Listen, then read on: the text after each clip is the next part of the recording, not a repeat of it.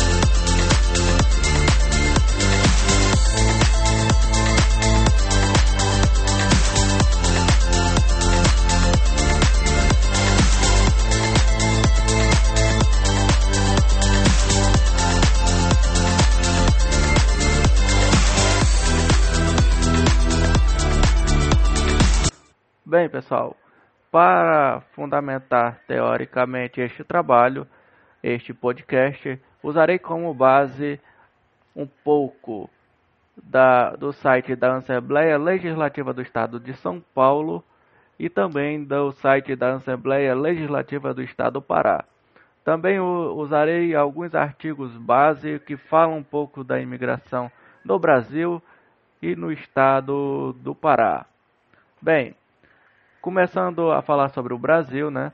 É, durante a, o século XIX, é, começa no Japão uma política de imigração, de emigração, é, de modernização iniciada na era Meiji em 1868. É, começa a aumentar, né, o número de habitantes no Japão e começa a ter um aumento demográfico de japoneses que que não que auto, é, passaria a a ilha japonesa, né? O Japão é uma ilha pequena e Meiji começa a fazer acordos, né? Por todo o globo terrestre. Um deles foi aqui no Brasil. E aí começa os acordos Brasil e, e Japão quando pensa que não, em 1906, o governo de São Paulo e o governo japonês traz a primeira leva de imigrantes para cá. Esses imigrantes chegam no dia 18 de julho de 1908, é, saindo do porto de Kobe, numa viagem de 52 dias, até chegar no porto de Santos, qual era o objetivo do Estado brasileiro, do, do governo paulista, do, da imigração, do uso do imigrante japonês? Era exatamente de usar como mão de obra nas lavouras do café e de outras produções que existiam aqui no Brasil. Os japoneses, né, eles vão entrar na, nesta cultura, na cultura brasileira, junto com outros imigrantes, como o imigrante alemão, o, ele, o alemão, o francês, o, o italiano, que vem com o objetivo de ajudar na, no cultivo do café e de outras atividades é, agrícolas que existem aqui no Brasil. O grande predomínio no primeiro momento, né, neste primeiro momento do século 20, do século 20, né, no ano de 1908, será na lavoura do, do café. Ainda não se expande é, a cultura japonesa para o restante do Brasil. Só vai ficar no centro-sul, na região do região do sudeste ali, para ajudar na no cultivo do café. O avanço da imigração japonesa para o restante do Brasil, ela vai começar mais à frente, a partir da década de 1920 e 30, quando muitos imigrantes chegam na Amazônia, começam a colonizar a Amazônia com o objetivo de trazer uma, uma cultura é, resistente que possa ajudar é, a economia amazônica a crescer. Lembra que no, no ano de 1900, na, no século 20, a Amazônia brasileira ela tinha uma cultura agrícola, a cultura da borracha. E essa cultura ela vai perder espaço, ela vai entrar em decadência e que afunda a economia amazônica, principalmente do estado do Pará. O imigrante japonês chega durante a década de 20 e 30, era uma pequena leva, não era grande, que vai ser como vai ser mais à frente, e começa a tentar ver novas formas, novos conceitos de como reerguer a economia da região, a economia do Pará. É, infelizmente, não, no primeiro momento não consegue. O que os, os japoneses conseguem fazer é trazer uma nova visão, uma outra oportunidade de não viver somente de uma atividade é, produtora de um produto específico, como era a seringa. Procurou expandir a colheita do cacau, é, da pimenta do reino e entre outros. Durante a década do, de 40, né, o Japão entra em guerra né, na Segunda Guerra Mundial contra os aliados. O Japão é, faz um acordo com as duas grandes potências da época da Segunda Guerra Mundial, que é a Alemanha, de Adolf Hitler, e a Itália, de Benito Mussolini. E eles começam a, a se juntar, faz esses acordos, e nós precisamos que lutar contra os aliados. Quem eram os aliados? Estados Unidos, União Soviética, França, Inglaterra com o objetivo de expandir o totalitarismo para o mundo. Nas ideias loucas do Hitler de expandir a raça ariana para o mundo. E com isso começa a vir uma grande leva de imigrantes para o Brasil e essa leva vai para a Amazônia. Vai chegar na Amazônia. Quando chega aqui, né? O Japão ainda não tinha sido até é, não tinha sido atacado pelo é, não tinha sido atacado pelas duas bombas que foram lançadas ao mar do de Hiroshima e Nagasaki. É, ele já esses esses japoneses que chegam, eles chegam no Brasil, desembarcam e começam a a, a conhecer os outros japoneses e vão vendo aí as oportunidades que tem. E aí eles começam a fortalecer a cultura da pimenta do reino, né? É, no ano de 1935, 1935 e 40. Mais a, adiante, a cultura ela vai dominar uma grande região do estado do Pará, essa região será a região ali de Tomé Açu, Acará, é, Concórdia do Pará, Tailândia, é, uma parte de Santa Isabel, Bujaru. Essa cultura japonesa ela vai chegar e vai dominar. E como ela consegue dominar? Através dos pimentais, através das, da cultura da lavoura da pimenta do reino. Cultura forte, muito presente em Tomé Açu até hoje. O que é interessante, né, que eles conseguem desenvolver essa cultura aqui na Amazônia e que conseguem exportar, tendo empresas que vão trabalhar na moagem da pimenta do reino, que vão fazer a, a pimenta se tornar uma pimenta é, em grãos e uma pimenta em pó e que vai exportar e que vai crescer aquela região ali de Tomé Açu, Bujaru, Concórdia do Pará neste período. Lembrando que Concórdia pertencia ali ao Bujaru, ao Tomé Açu, não estou enganado, e ajuda a crescer a economia paraense neste momento.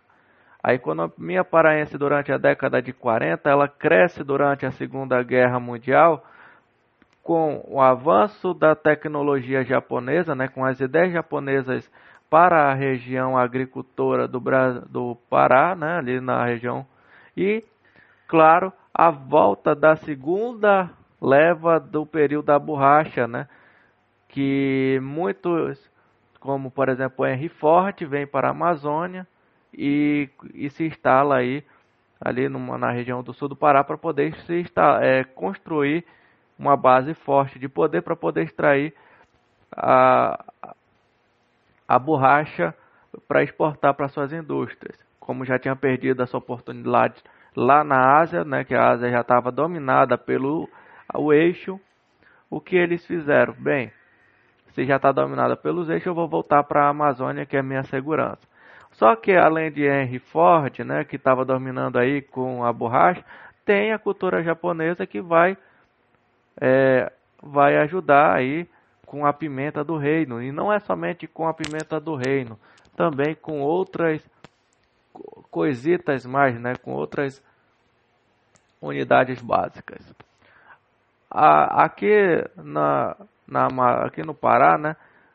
O predomínio maior da cultura japonesa será, como eu já falei, ali em Tomé Açu, Bojaru, Acará, é, e entre essas regiões citadas. Mas também vai ter muita, muito foco, muita presença é, quase toda a região Nordeste. Uma parte você encontra também em Belém, em Anandeu, mas uma parte em, na região Nordeste. Uma curiosidade, aqui em Castanhal, né, como eu já venho citando aí nas outras vezes, há um grande predomínio da cultura também japonesa aqui durante a década de 40, ali no final da década de 40.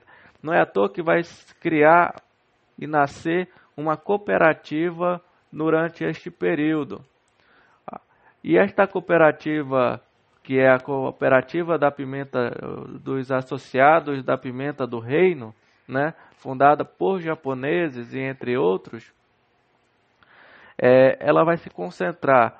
É, tem uma, uma coisa muito interessante aqui no município de Castanhal, que se você for para o rumo do, ali do Fonte Boa, tem um colégio que abriga umas muralhas antigas de uma casa de um das primeiras dos primeiros japoneses que vieram para Castanhal e que só sobrou o que as ruínas dela. E é muito interessante você ver uma parte da história é, paraense presente no município aqui de Castanhal, no município onde eu nasci e cresci. E como é que essa cultura ela tem uma grande influência aqui na, no estado do Pará. Bem, avançando um pouco mais na história, né? Nós temos algumas coisas que foram deixadas aqui na Amazônia pelos japoneses, além da cultura da pimenta do reino, né? Uma cultura esportiva, principalmente do beisebol. O engraçado é que o beisebol é, se desenvolveu é, nos Estados Unidos, foi criado pelos norte-americanos e quando foi trago para a Amazônia, quem trouxe foi os japoneses. E os japoneses têm um grande domínio dessa cultura. Não é à toa que quando tem campeonato de beisebol nacional, a maior representatividade que tem aqui do estado do Pará é muito de japoneses, de muitos descendentes de japoneses ou japoneses jogando. E essa presença que predomina aí no estado até hoje. Continuando, né, no avanço aí, é, os japoneses ao longo do tempo aqui no estado do Pará desenvolveu uma grande importância, por exemplo, é, no aspecto do esporte nós temos lutadores como o Lyoto Machida. Lyoto Machida criou hoje, criou uma escola de de jiu-jitsu e se tornou um campeão das artes Ultimate Fights, conhecidas como o MMA. E é paraense. Tem uma grande descendência japonesa e é paraense, filho da, filho da terra do estado do Pará. Na economia, é, desenvolveram grandes lojas. Eu não vou citar nomes aí de lojas aqui que foram grandes, mas desenvolveram muito além do, da cultura da, da pimenta do reino e de outras coisas, desenvolveram a, cultura das lojas, é, de lojas que cresceram e se desenvolveram aí por todo o estado do Pará. É, criaram grandes empresas a, no estado do Pará é, e incentivou aí danças, entre outras coisas. Então hoje a cultura japonesa, ela no, no estado do Pará, ela está presente em todos os aspectos e todos os lugares.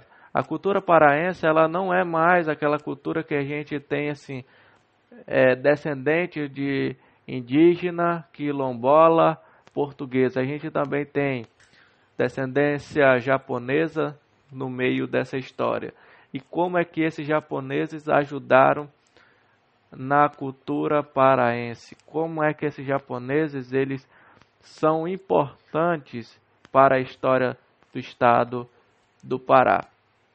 Curiosidades assim sobre a história japonesa, né? Que estudiosos da desta cultura é, eles desenvolveram tipo um ranking de quatro descendências aqui no Brasil da cultura japonesa, que foi a primeira geração de japoneses que chegaram aqui no Brasil ali por volta do século do século do século 20, né, ali no início do século 20, que são eles denominam como os inseis. Esses inseis são as primeiras é, os primeiros japoneses, é aquela aquela leva que vem e traz as famílias, que traz os filhos, traz aquelas pessoas que vão vão dar o início da colonização japonesa no Brasil e no estado do Pará. A segunda geração será os Niseis, que são, serão os filhos desses imigrantes. Esses filhos, eles eles já serão, alguns mais vezes, eles serão o juntamento de, da cultura brasileira com a cultura japonesa.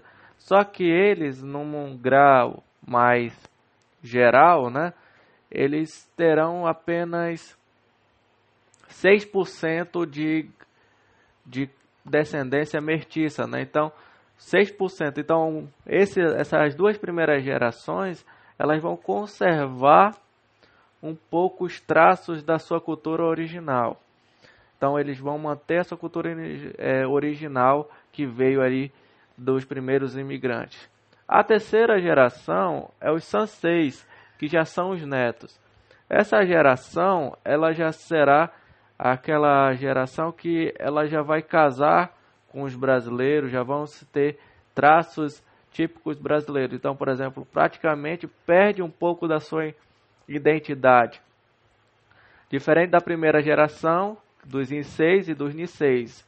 Os Inseis, como eu já falei, vêm do Japão, então já tem a, o sangue japonês, já tem a cultura muito presente. Os Niseis já nascem aqui no Brasil, mas ainda não são tão influenciáveis pela cultura brasileira, por mais que existe um pouco de descendência. E já os Sanseis, eles já são os netos, esses netos já vão ter eles já vão perder um pouco assim da sua cultura original, eles vão perder uns traços da sua cultura original e vão acabar é, se misturando e tendo traços mais da cultura brasileira, vão puxar um pouco dos traços da cultura japonesa. Isso dá uma confusão e já perde um pouco daquela questão dos primeiros imigrantes que chegaram, vão perder aquele laço de pertencimento à sua terra de origem.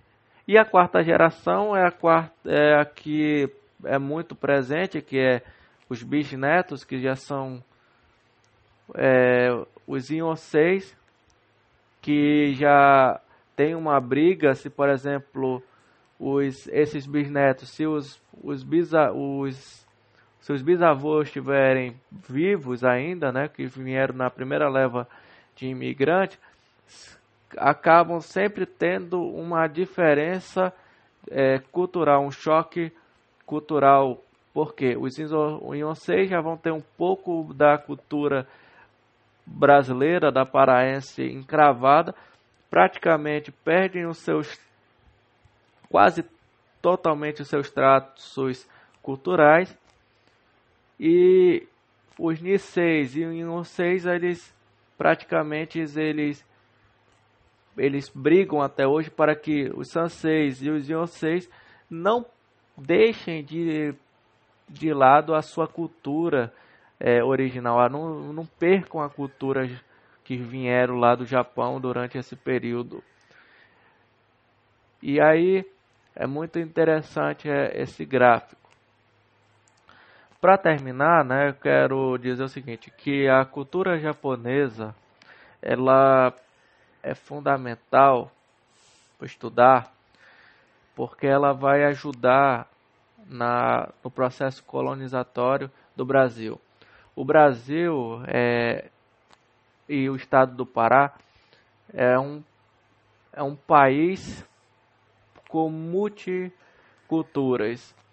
É, você não, você chegar para um, um, gringo, se você chegar para um europeu de cada região, a gente sabe qual é a característica é, do do desse, do cara que é um português, um espanhol, até mesmo norte-americano ou estadunidense, para o japonês, o coreano. Mas se você chegar e perguntar para o brasileiro, perguntar como é o brasileiro, o brasileiro uma descendência é, nativa, indígena, uma é, descendência negra, portuguesa, de imigrantes italianos, alemães e japoneses. E os japoneses estarão bastante presentes aí na história do Brasil, deste processo de colonização e de miscigenação de culturas, um abraçamento entre culturas brasileira e japonesa.